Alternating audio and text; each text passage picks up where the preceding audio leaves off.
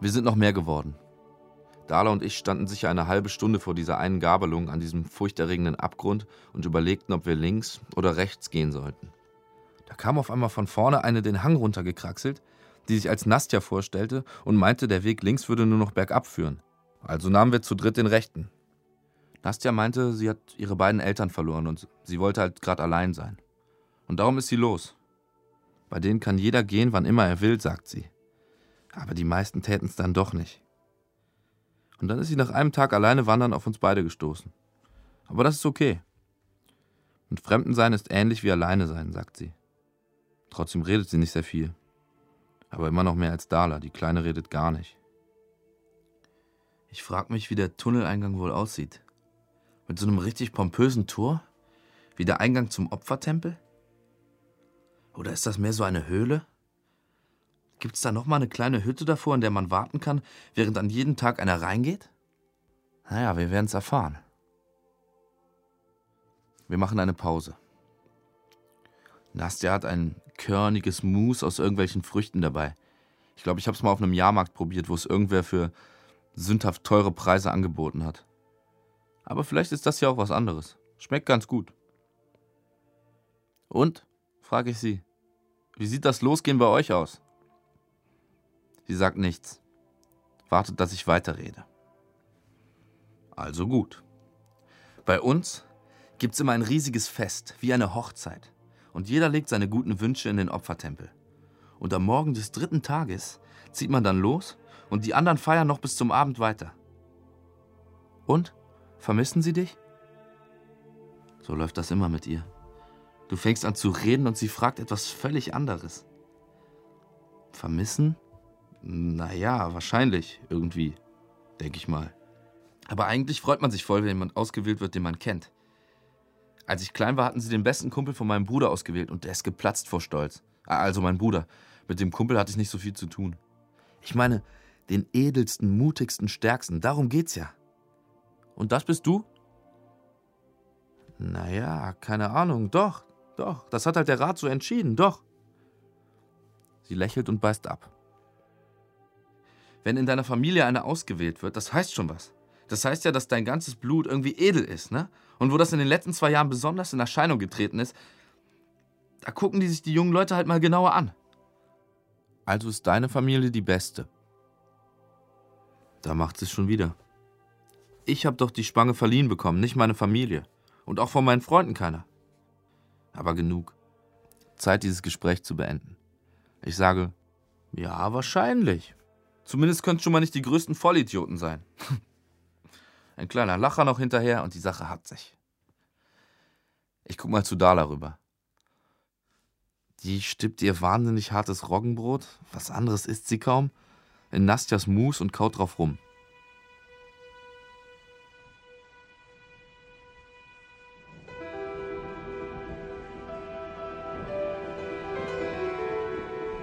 Die Diesseitigen.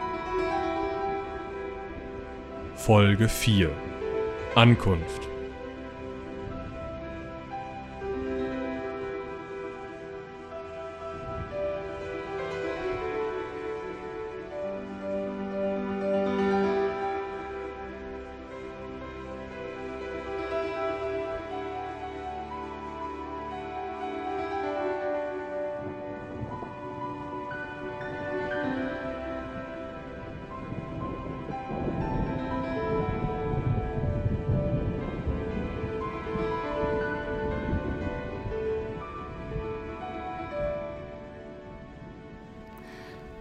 Als alle fertig gegessen haben, packen sie zusammen und gehen weiter. Dala geht vor, dann hat sie keinen von denen im Blick. Und dieser Benjamin hätte sicher auch Angst, ihr davon zu laufen, wenn er vorne gehen würde. Na, vielleicht hat er damit sogar recht. Nachmittags treffen sie noch jemanden. Aber die kommt ihnen entgegen. Eine riesige Frau. So ein richtiger Eichenmensch. Der Weg führt quer einen Hang hoch. Graue Steine sind der Boden mit ab und zu einem Büschel. Heidekraut oder so. Kleine Büsche halt. Direkt am Boden blühen kleine Blumen in weiß, rosa und gelblich. Die sehen alle irgendwie gleich aus, aber es gibt sie auf dem ganzen Hang verteilt. Und er ist breit. Nachdem Dala und die Eichenfrau sich das erste Mal gesehen haben, gehen sie sicher noch eine halbe Stunde lang aufeinander zu. Aber irgendwann müssen sie ja doch aneinander vorbeigehen. Und Platz ist genug, um einfach aneinander vorbeizugehen. Also ist die Frage ja jetzt: Grüßen oder nicht? Wer ist das überhaupt? Kommt sie vom Strom? Einen Augenblick lang weht die Idee auf, dass sie gerade eben von der jenseitigen Seite gekommen ist. Durch den Strom, so wie Dala und die anderen es vorhaben. Und dass die Leute da vielleicht auch einfach nur in irgendwelchen dreckigen Dörfern hausen und sich erzählen, die andere Seite sei das Paradies. Und dass sie aber arg enttäuscht sein würde, wenn sie zufällig in Dingen auskäme. Aber immerhin wären Mama und Herr Kron schon mal nicht mehr da. Und sie könnte ja auch woanders hingehen. In Nastjas Dorf vielleicht. Und Dala würde eigentlich auch gerne mal Nastjas Dorf sehen und erfahren, wie man dieses leckere Kompott macht mit den kleinen Körnern.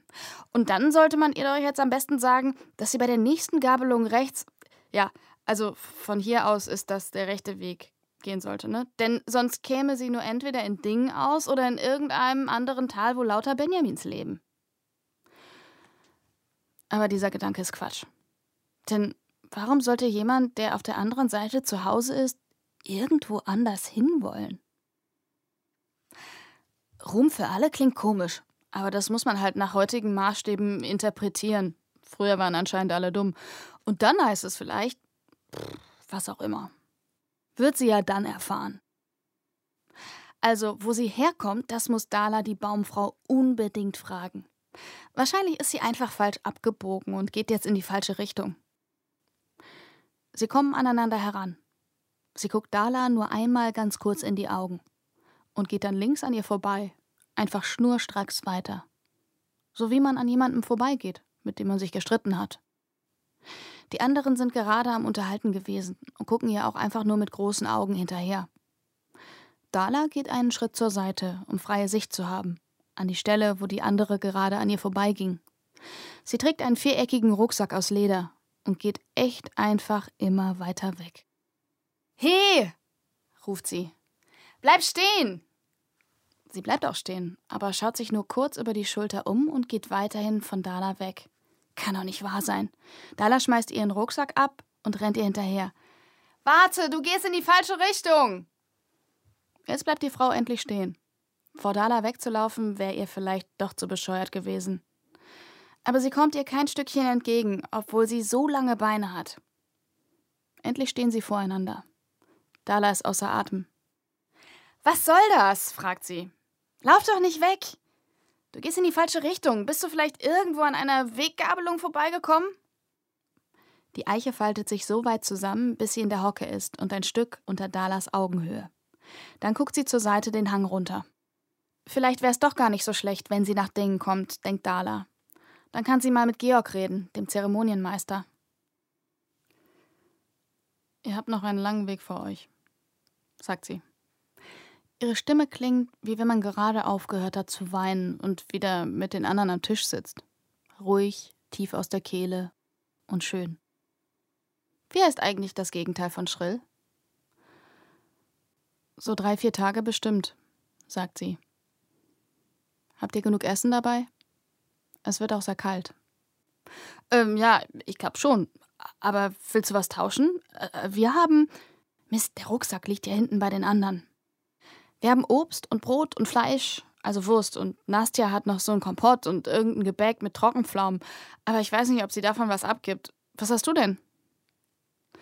Sie zieht ihren Kastenrucksack ab und kramt zwei rundliche Bündel heraus, die genauso aussehen wie die in Dalas Rucksack, und schlägt sie auf. Das ist Brot, genau wie ihres. Und dann noch einen Schlauch Wasser und eine halbe Salami. Könnt ihr auch so haben sagt sie. Bedien dich. Dala guckt auf das Brot. Es sieht wirklich ganz exakt genauso aus wie aus Dingen. Und zwar das, das der Herr Frieden backt, nicht Doros aus der größeren Backstube. Wo hast du das Brot hierher? Getauscht.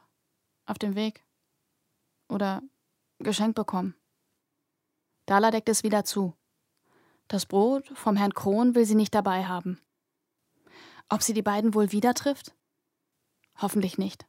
Mama würde bestimmt unbedingt erklären wollen, warum sie mit ihm durchgebrannt ist. So heißt das doch, oder? Und sie nicht in Ruhe lassen, bis sie ihr bis zum Ende zugehört hat. Die unschrille Stimme holt Dala in die Realität zurück. Okay. Sonst irgendwas? Wie kalt wird es? Es friert den ganzen Tag. Daran hatte sie gar nicht gedacht. Mit der Decke, der Jacke und dem Überwurf wird das schon gehen irgendwie.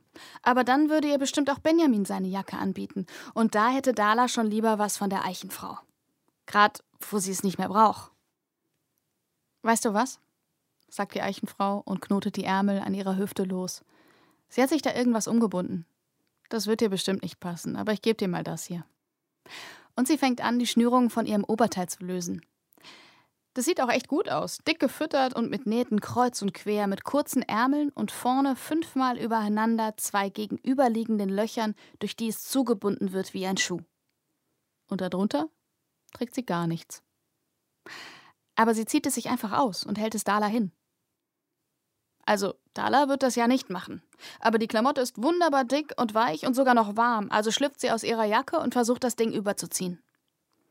Und die steht einfach so nackig da. Benjamin und Nastja gucken schon komisch.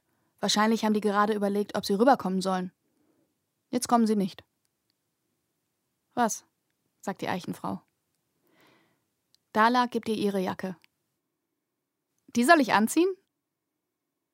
Und sie probiert's. Ihre Arme passen durch die Ärmel, das schon.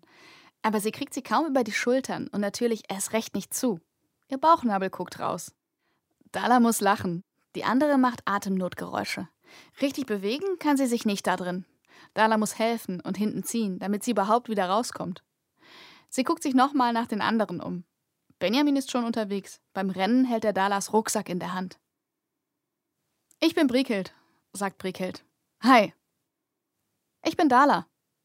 Nastja. Benjamin, sagt Benjamin, wenn auch etwas aufgesetzt locker. Alle machen ihre Rucksäcke auf. Schließlich bekommt Dala Brickels Wams, wenn auch mehr so als Jacke. Brickhild bekommt von Benjamin ein Unterhemd und ein paar Socken. Ihre waren durch. Dafür nimmt Nastja eine von ihren Nestelschnüren als Schuhriemenersatz mit, weil der linke bei ihr echt schon ziemlich mitgenommen aussieht. Die Gruppe kriegt außerdem noch ihr restliches Lampenöl und die Salami. Und sie bekommt von Dala ihr Mückennetz und ihren Schal. Den braucht sie jetzt nicht mehr, wenn sie den Kragen hochklappt. Und Mus von Nastja und zwei Äpfel von Benjamin. Weil er auf seine Äpfel so stolz ist. Okay, das mit dem Mus war eigentlich auch Dalas Idee. Brikild selber fand's gar nicht so toll. Dann sind sie fertig und müssen sich verabschieden. Das ist jetzt klar. Also stehen sie rum, schön im Kreis, und keiner sagt was. Dala guckt zu Brikild.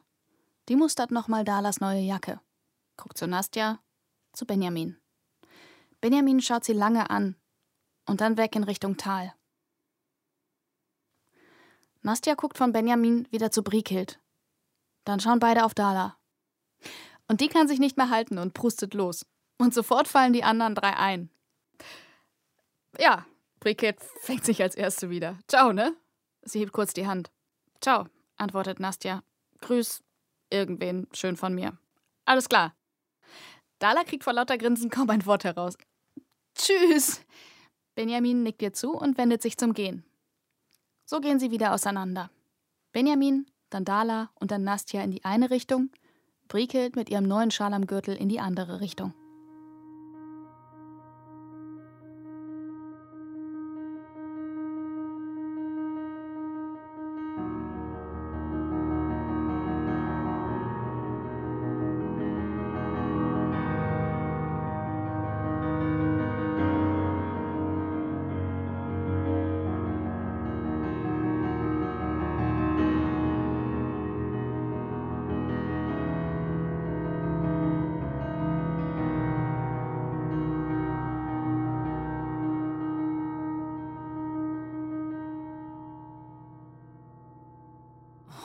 Ich hab's mir anders vorgestellt.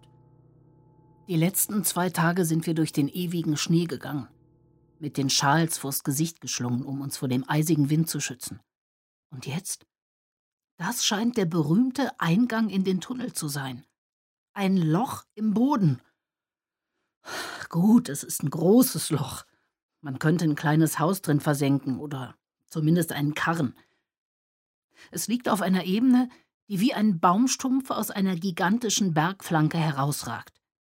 Vielleicht ist hier mal ein eigener kleiner Gipfel gewesen, der abgeschliffen wurde, um diesen Tunneleingang zu schaffen. Die Fläche ist richtig glatt. Und der Wind streicht so darüber, dass sie praktisch frei von Schnee bleibt. Alles bleibt am Fuß des Baumstumpfs liegen oder staut sich darüber wie in einer Astgabel. Wir haben einige Mühe gebraucht, um hier raufzukommen. Aber jetzt stehen wir hier, am Rand des Lochs. Der ist ziemlich unförmig.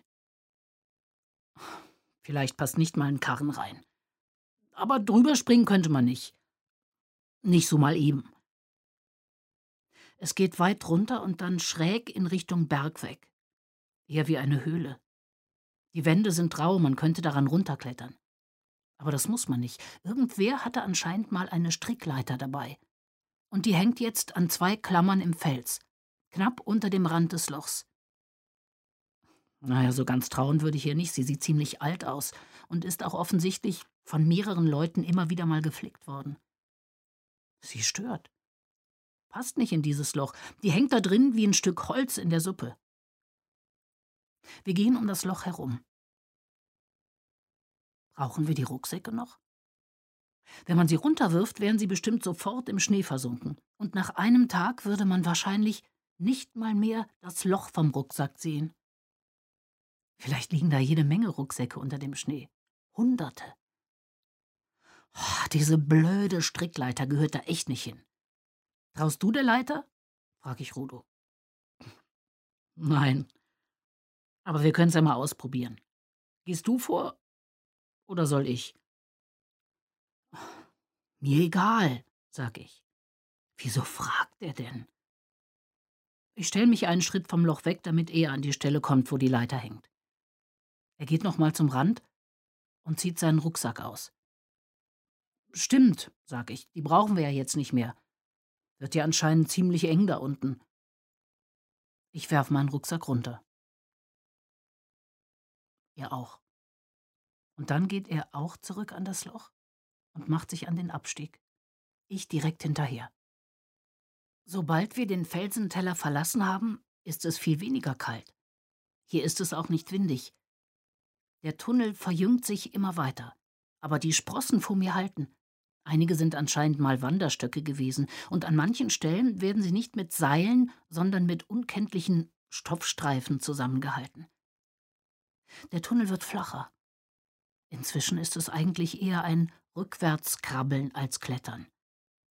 Aber immer noch geht es bergab. Von den Windzügen, von denen diese Birgit Brieghild gesprochen hatte, ist nichts zu spüren. Gar nichts. Und sollte es nicht eigentlich bergauf gehen? So langsam hört man doch was. Wie Wind, der um eine Ecke pfeift, aber sehr entfernt und mächtig tief. Wummernd. Es kommt eher durch den Fels als durch die Luft im Tunnel. Und dann öffnen sich die Tunnelwände und plötzlich stehen wir in einer Höhle, einem Felsendom, so riesig, dass man im Lichte unserer beiden Laternen die Decke kaum erkennen kann. Nur wenn man lange hochguckt und wartet, dass die Augen sich an die Dunkelheit weg von den Laternen gewöhnt haben. Wir machen ein paar lange Schritte.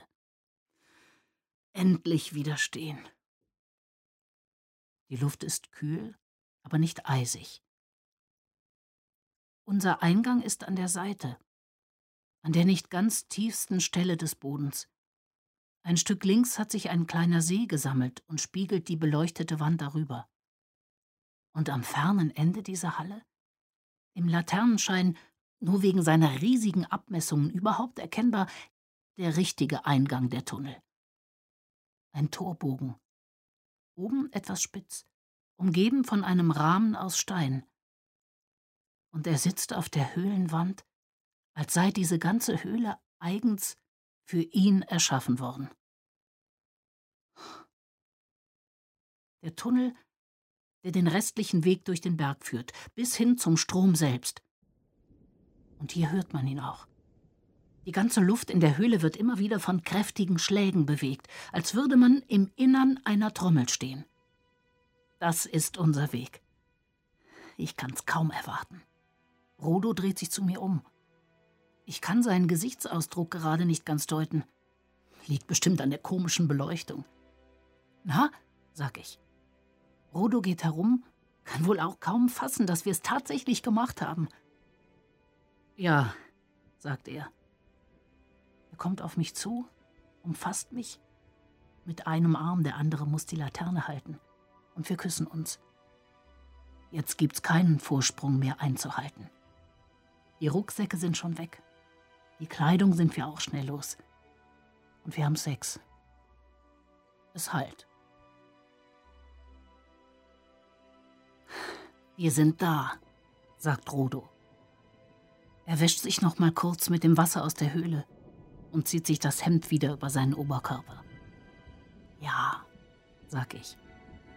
Wir haben's echt gemacht. Und fällt mir gerade ein, wir sind zu zweit. Unsere waren vielleicht die ersten Worte, die seit Jahrhunderten in dieser Höhle gesprochen worden sind. Wer weiß? Wobei, setze ich hinterher, da sind wir ja noch nicht.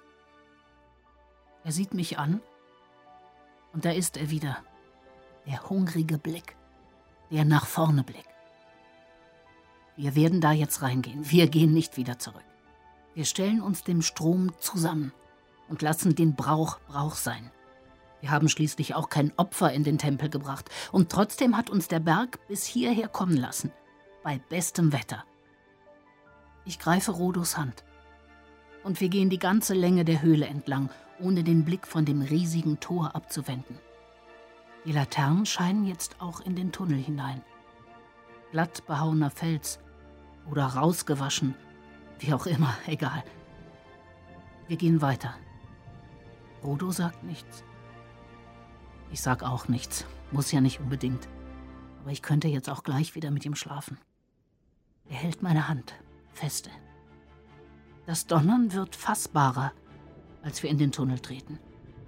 Die Windstöße bewegen jedes Mal Haar und Kleidung. Die Luft fühlt sich an, als würde ein Gewitter ins Haus stehen. So eins, bei dem man denkt, die Welt geht unter. Wir gehen schneller. Zum Reden ist es längst zu laut. Ich schaue rüber zu Rodo, der hält den Blick starr nach vorne und die Laterne so hoch, dass ich sein Gesicht dagegen nicht richtig ausmachen kann. Einmal dreht er den Kopf zu mir und dann beschleunigt sich sein Schritt weiter. Wir rennen. Das Ende des Tunnels kommt näher. Der Lärm ist unbeschreiblich. Die Luft schreit und brüllt, als wüsste sie nicht, in welche Richtung sie stürmen soll. Aber stürmen tut sie. Unsere Füße treffen unbeirrt wieder und wieder und wieder den Boden und tragen uns weiter dem Tor da vorne zu, wo man jetzt den Strom schon sehen kann. Woraus ist er eigentlich? Luft? Vielleicht. Aber an manchen Stellen vernichtet er sich zu undurchsichtigen Striemen, die nach links oder rechts vorbeischießen und denen ich gut zutraue, dass sie einen Menschen auf die andere Seite rübertragen könnten. Ach, rübertragen werden. Und wir rennen weiter mit fliegenden Beinen, ich weiß gar nicht, ob ich noch atme. Rodo macht irgendein Geräusch. Es muss schreiend laut gewesen sein, dass ich es überhaupt höre. Und als ich zu ihm rübersehe, erkenne ich in dem Licht, das uns entgegenscheint, seine Augen sind feucht. Ach, Rodo, der Tunnel verjüngt sich. Wie ein Mundstück. Wir überspringen zwei Stufen nach oben. Noch eine. Die Felskanten vorne sind abgeschliffen, vernarbt und eingekerbt von der Macht des Stroms. Zuletzt macht der Boden einen Knick nach unten und geht jetzt leicht bergab, beflügelt das Rennen noch einmal. Da ist die Kante. Wir springen ab.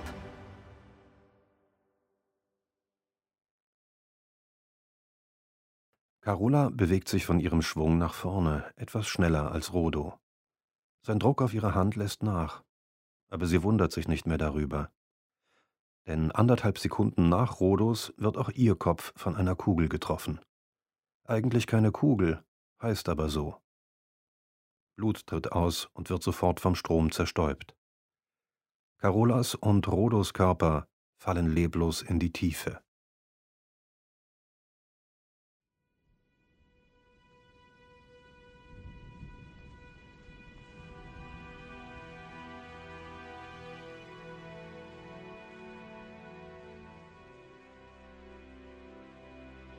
Weiter geht es in der nächsten Folge von Die Diesseitigen. Zu finden in deinem Feed, in deinem Podcast Grabber, auf Spotify und bei vielen anderen Streamingdiensten. Und natürlich auch auf klappkatapult.de.